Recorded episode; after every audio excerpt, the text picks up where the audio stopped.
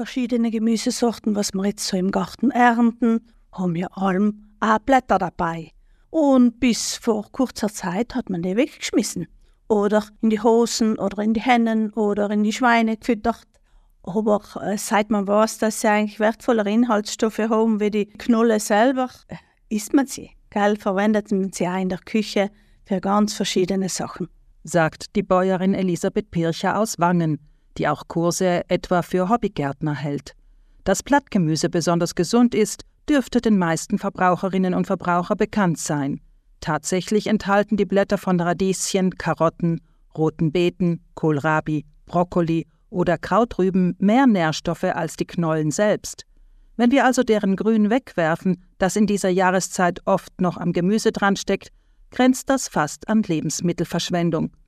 Pircher mag den Geschmack von Radieschenblättern am liebsten. Wenn ich sie roh verarbeite, dann mache ich zum Beispiel einen ganz guten Pesto. Dann gebe ich dazu Walnüsse, Sonnenblumenkern, die Nüsse, die ich sonst einfach ein Haus finde. Ich nehme das, was ich da habe, und äh, getrocknete Tomaten, die ich einfach tue dazu rein, dann das Olivenöl, äh, wenn es mir schmeckt, dann Knoblauch dazu und äh, Käse kommt dann zum Schluss drauf, oder das mixe ich dann zusammen mit Olivenöl, dass ich so eine gute Paste habe. Radieschenblätter enthalten viele Senföle, die ihnen einen pikanten Geschmack verleihen. Senföle sind laut wissenschaftlichen Studien gut für die Abwehr von Bakterien und Viren und wirken entzündungshemmend. Auch aus Karottenblättern ließe sich ein würziger Pesto zubereiten, aber nicht nur, sagt Bircher.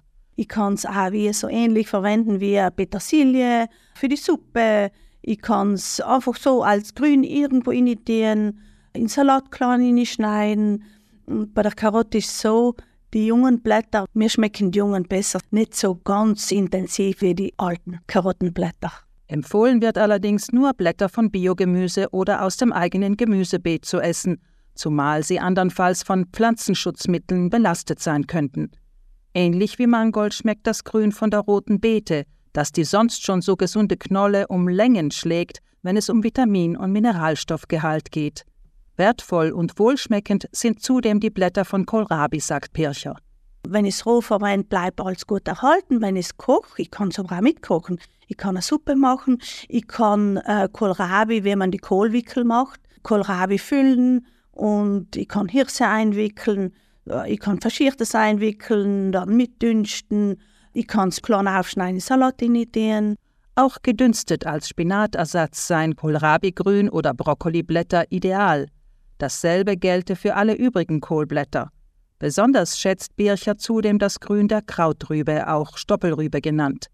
Damit bereitet sie ebenso wie mit dem Radieschengrün einen Pesto zu.